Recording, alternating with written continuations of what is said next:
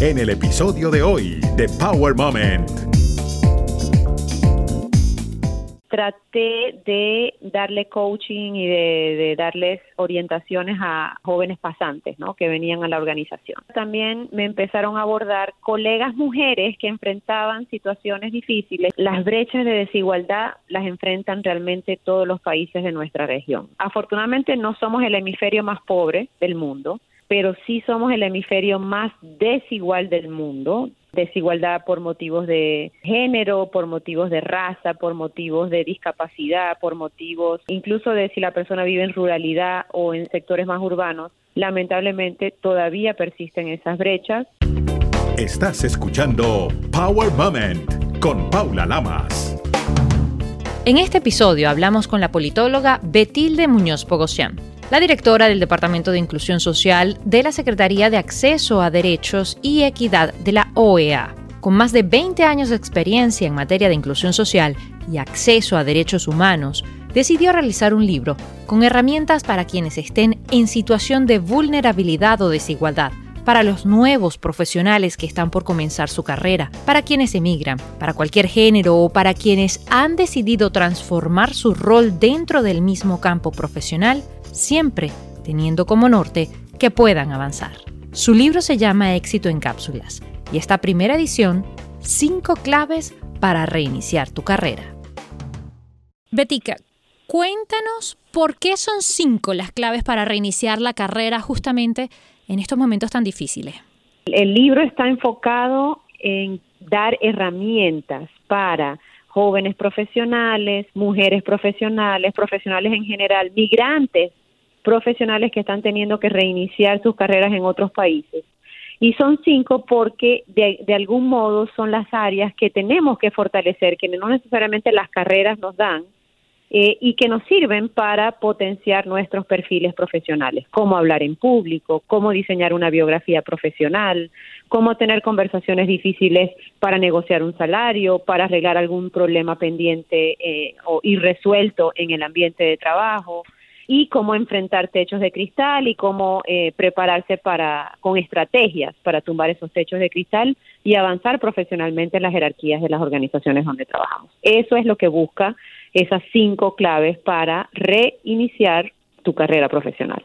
Teniendo en cuenta que muchas personas se han quedado sin trabajo y que de repente en un momento dado dicen, aquí fue, o sea, lo perdí todo y están en ese túnel, digamos, en este momento, ¿cómo le podemos dar una luz por ejemplo, toda la vida han estado trabajando en una industria. El camino es que sigan en esa industria, que se busquen ellos la vida en otra parte. ¿Cómo hace una persona para determinar para dónde va? Es una excelente pregunta y yo creo que obviamente la pandemia del COVID-19 nos trajo muchas pérdidas y muchas eh, incertidumbres, pero también se presentó como una oportunidad para que muchas personas se reinventaran, ¿no? Yo por lo menos he visto muchos ejemplos fantásticos de reinvención profesional y hay maneras de lograrla, ¿no? Eh, tenemos personas que, como tú mencionas, toda su vida se dedicaron a un campo, perdieron el trabajo, pero siempre tuvieron una inquietud y, decidieron arrancar un emprendimiento personal que se ha convertido y esperemos que eh, eh, a lo largo del tiempo sea, por ejemplo, su medio de vida. ¿Cómo podemos hacer esto? Yo creo que eso requiere un trabajo deliberado de autorreflexión, de ubicar horas en la semana para sentarte a ver cuáles son las áreas, los temas en los que te sientes más realizado o realizado, donde te sientes más motivado.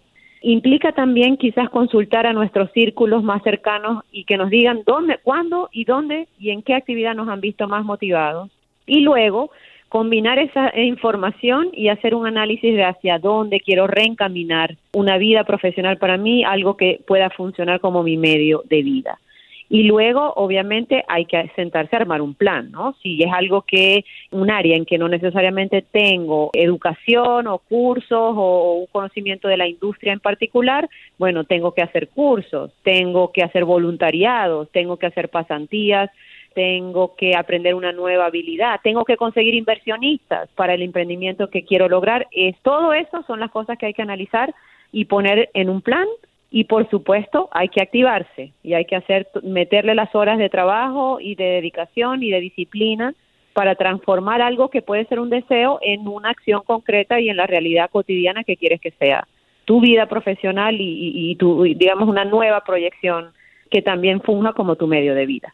La filosofía ahora es hacer lo que nos gusta, porque eso no es trabajo prácticamente. Estamos realizando algo que realmente nos motiva, que nos alegra, que nos da felicidad. Yo creo que ese es el mejor motor que cualquier persona puede tener para seguir adelante y para levantarse todos los días y decir, aquí vamos, ¿no? Y yo creo que no es imposible. O sea, en el pasado quizás pensábamos que, bueno, hay que tener un trabajo y el trabajo paga las cuentas y lleva la comida a la mesa, pero no es algo con lo que yo me tengo que sentir realizada. Pero yo creo firmemente en lo que tú acabas de decir, que es posible encontrar un trabajo, una manera de eh, generar ingresos que a la vez también te haga sentir realizada como persona y que estás añadiendo valor al mundo. Eso es totalmente posible. Obviamente hay que meterle el trabajo, las horas de pensamiento, armar su plan y pasar a la acción. Sin duda alguna en este libro pues develas esas claves maravillosas y, das consejos muy claros y concretos de cómo la gente se debería de manejar a nivel profesional y empresarial, para los emprendedores sobre todo, que me llaman mucho la atención. Hay una sección de hecho que quería conversar contigo porque se trata de cómo identificar los techos de cristal o cómo tumbarlos una vez que los identificas. ¿A qué te refiere techos de cristal y cómo podemos romperlos? Sin salir cortado. Muy bien. Eh, los techos de cristal es realmente una analogía o una metáfora, digamos, que se usa para representar las barreras invisibles que muchas personas enfrentamos en ese ascenso profesional, ¿no? En el poder destacarnos, relacionarnos con superiores e ir asumiendo posiciones de liderazgo y de influencia en los temas y en las agendas que, que trabajamos y usualmente están basadas en estereotipos, ¿no? En relaciones de poder. Por ejemplo, la gente más joven, ¿no? A esa gente joven no se le puede dar eh, responsabilidad porque están muy chiquiticos y no les van a tener respeto o estereotipos sobre personas, por ejemplo, afrodescendientes que sabemos en Estados Unidos, ah, no, no se les puede dar trabajo porque no son tan comprometidos como el resto de las personas.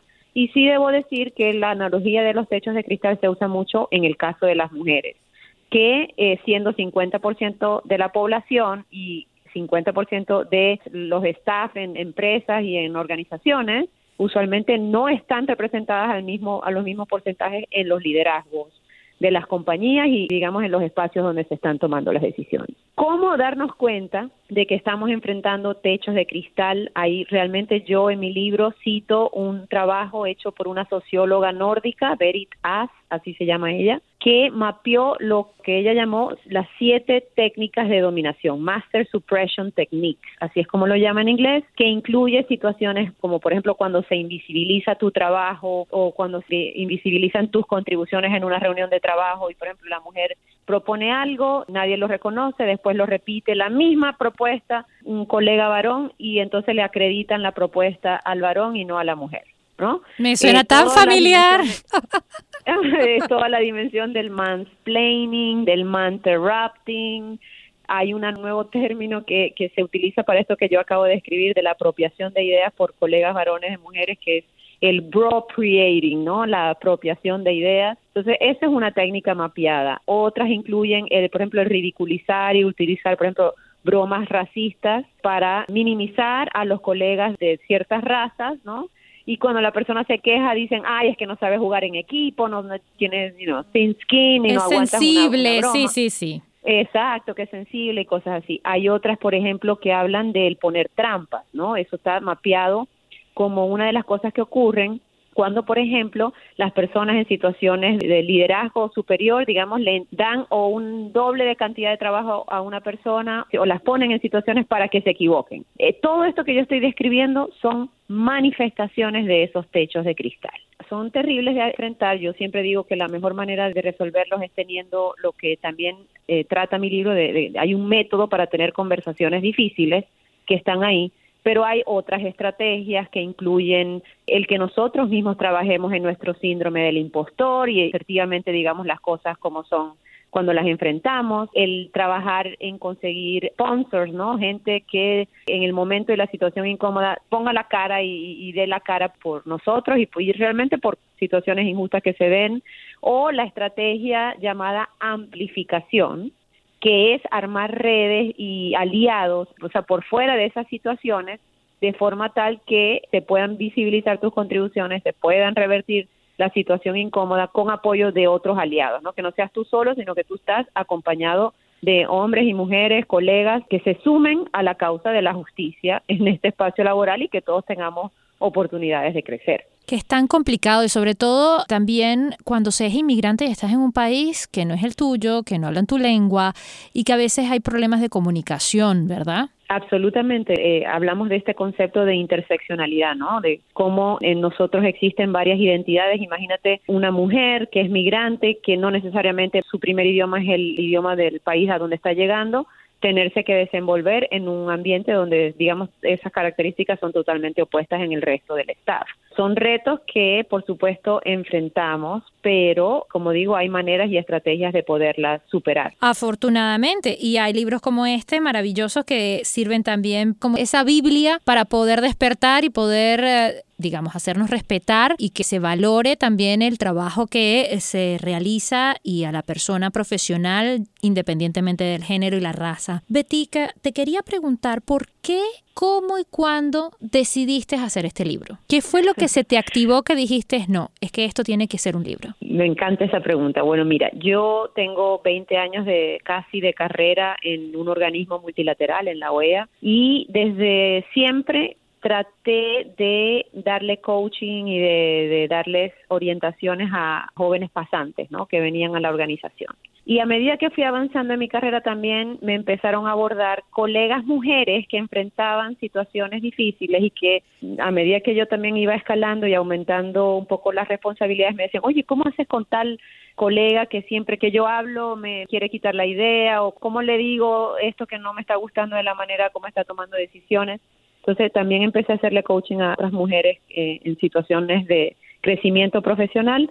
Y yo soy venezolana americana, pero tengo una red grande de amigos, primos, gente conocida de Venezuela que está recomenzando en países de Sudamérica, en Estados Unidos, como producto de esta crisis migratoria que sabemos y bueno, entendemos que sigue pasando de gente saliendo de Venezuela. Entonces, se junta todo un poco de esos coaching que ella estaba haciendo y llega la pandemia y nos encierran en las casas 24 horas al día, 7 días a la semana y entonces decidí que iba a utilizar mucho de ese tiempo que no estaba usando en el commute para el trabajo o en los viajes, muchos, muchos viajes que hacía yo. Estaba viajando prácticamente una vez al mes y decidí plasmar todo ese conocimiento, toda esa sabiduría, todos esos tips de cosas que a mí me funcionaron para ascender profesionalmente en este libro, digamos, regalarle mi sabiduría y mis consejos para que lo puedan utilizar y también crecer. Como dicen en inglés, pay it forward. O sea, tú pasaste por ahí y ahora estás ayudando a las que están pasando por ahí de alguna manera.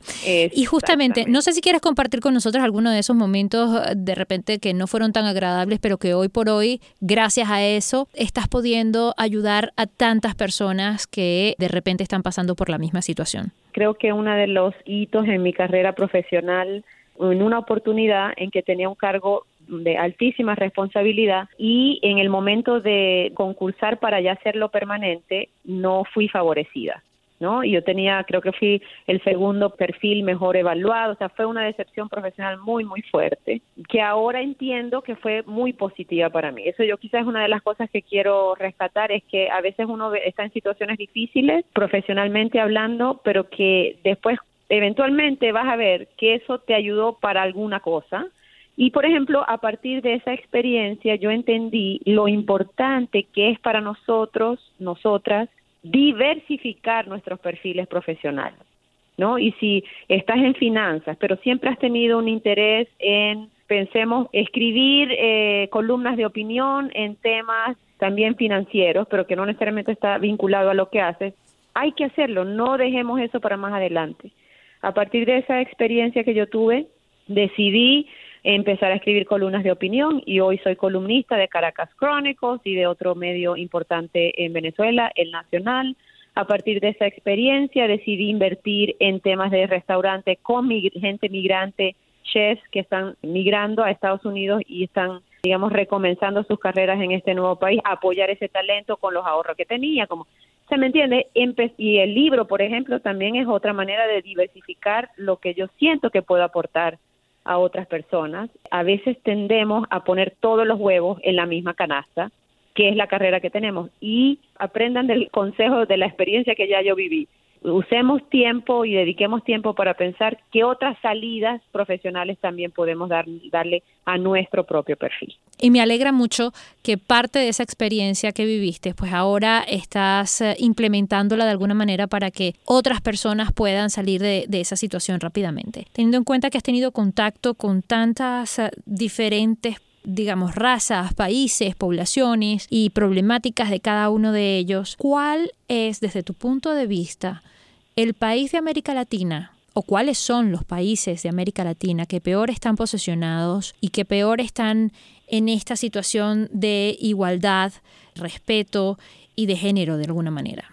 Mira, eh, yo creo que mm, las brechas de desigualdad las enfrentan realmente todos los países de nuestra región. Afortunadamente no somos el hemisferio más pobre del mundo, pero sí somos el hemisferio más desigual del mundo cuatro de los diez países más desiguales son de América Latina y en todas las aristas que tú mencionas, en los temas de desigualdad por motivos de género, por motivos de raza, por motivos de discapacidad, por motivos incluso de si la persona vive en ruralidad o en sectores más urbanos, lamentablemente todavía persisten esas brechas. Es un trabajo que hacemos desde la cartera donde yo soy responsable en la OEA, la cartera de Inclusión Social, Departamento de Inclusión Social, y eh, afortunadamente los países han venido aprobando marcos normativos, legislación, políticas públicas que tratan de eliminar esa desigualdad, pero por supuesto falta mucho por hacer, ¿no? Porque es una combinación de factores culturales, financiamiento para poder implementar esas políticas a la gran escala, que bueno, tenemos como región esa tarea pendiente. Y de alguna manera esa tarea pendiente se traslada aquí a Estados Unidos si nos ponemos a ver, porque de una u otra forma se convierte como en micro sociedades, en esos ah, lugares que nos colocamos los hispanos, los latinos aquí en este país. Llámese ya por estado, por ciudad, sabemos que en el sur de la Florida existen diferentes tipos de personas de América Latina y del Caribe, sobre todo de diferentes nacionalidades, en California predominantemente del centro y de México. En fin, ¿Cómo podemos hacer aquí de alguna manera para que se evite o se elimine ese tipo de situaciones? Mira, yo creo que es una combinación, tienen roles diferentes y actores diferentes que pueden ayudar a revertir esta situación en Estados Unidos. Por supuesto, a nivel federal, el que se puedan seguir aprobando leyes y política pública que dé protección a los derechos de las minorías, en este caso los hispanos que estamos hablando, pero también cuando eh, hay elementos de esa interseccionalidad que hablábamos, ¿no? Eh, hispanos que también son afrodescendientes, que también acaban de emigrar versus los que llevan más tiempo. Entonces, bueno, un actor fundamental es las respuestas de política pública que se den a nivel federal, combinada con las que se den a nivel de cada uno de los estados, porque bueno, aquí en Estados Unidos sí operan lógicas diferentes en cada uno de los estados que tú has venido mencionando. Pero también hay un rol importantísimo de la ciudadanía organizada en, organizaciones de la sociedad civil, cosa que a mí me encanta de Estados Unidos y que admiro mucho, el involucramiento tanto del sector privado y empresas que tienen alguna vocación social como del sector filantrópico, que sabemos que es súper importante y en este contexto de pandemia desde promover y apoyar y financiar el que se identificase la vacuna hasta apoyar en los temas de alivio económico y social a las poblaciones que más se afectaron por la pandemia. ¿Cómo un granito de arena puede ayudar a tantas personas? En estos momentos, pues de alguna manera se ha reavivado un odio hacia los inmigrantes, un odio hacia ciertos géneros, también ciertas razas. El año pasado vimos todo este movimiento Me Too, cómo se realzaba, o Black Lives Matters.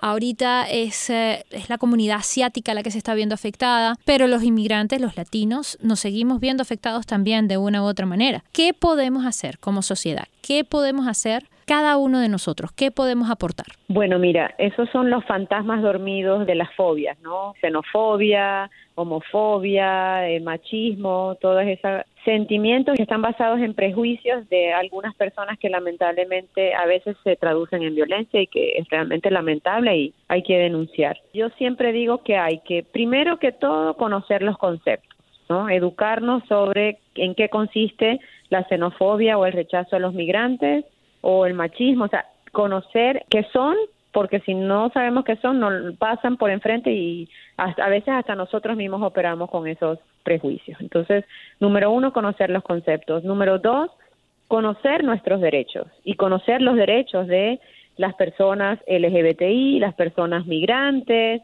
las mujeres, o sea, estar conscientes y conocedores de cuáles son los derechos a los que podemos acceder. Y tercero, creo también que es clave desmitificar esas conversaciones y la mejor manera de hacerlo es con datos, ¿no? Entonces, cuando estamos en conversaciones y dicen es que los migrantes son todos criminales, hay que tener frescos los datos que sabemos ya que indican que los migrantes no están sobre representados entre las personas que cometen eh, crímenes y que realmente la criminalidad no tiene nacionalidad. Eso no tiene nada que ver con la nacionalidad. Ocurre en todos los colores y todas las nacionalidades. Y quizás lo último que diría es que no podemos ser actores pasivos, ¿no? Si nosotros somos víctimas de situaciones como, como las que estamos hablando o hasta en nuestro microcosmos de un espacio profesional, no nos podemos quedar callados, tenemos que ser voceros y promotores y protectores de nuestro bienestar y también tenemos que serlo de otras personas si vemos que esas cosas están pasando. Entonces, el cuarto consejo definitivamente es no ser actores pasivos, sino totalmente activos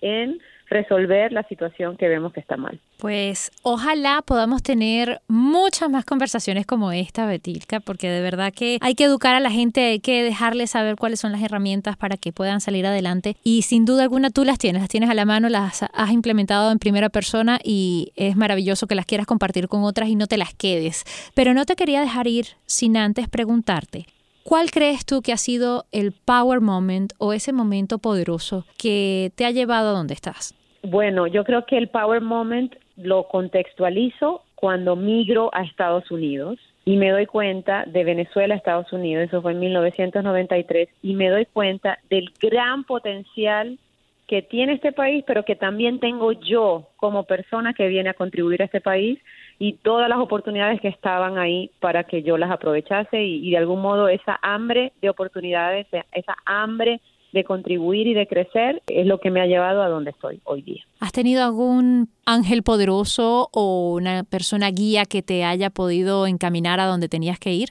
Bueno, mi madre definitivamente es mi, mi gran ángel poderoso al día de hoy, una gran aliada, amiga, la que me empuja y bueno, ella desde que estaba muy pequeña siempre me dijo que el cielo es el límite y eso es una frase que de algún modo resume la actitud que ella siempre ha tenido de apoyo conmigo. Entonces, diría que mi madre, pero en el camino mucha gente que me ha enseñado y me ha dado oportunidades realmente, eh, incluso los con los jefes difíciles, gente difícil en mi vida, de ellos también aprendí muchas cosas y sobre todo lo que no quiero ser y eso es importante también. Así que no, muchos maestros, muchos maestros. Gracias por tu luz, gracias Betica de verdad por todo esto, una mujer guerrera, poderosa sin duda alguna. Muchísimas gracias de verdad por tu tiempo, por tu honestidad por ilustrarnos y aclararnos el panorama de cómo luchar con estos fantasmas que existen en la sociedad actualmente. Sin duda. Gracias Paula por la invitación. La verdad que ha sido fantástico conversar contigo. Recuerda seguir a Power Moment en las redes sociales, arroba Power Lamas, en Twitter e Instagram y en Facebook, Power Moment with Paula Lamas. Esta es una producción de GGSI.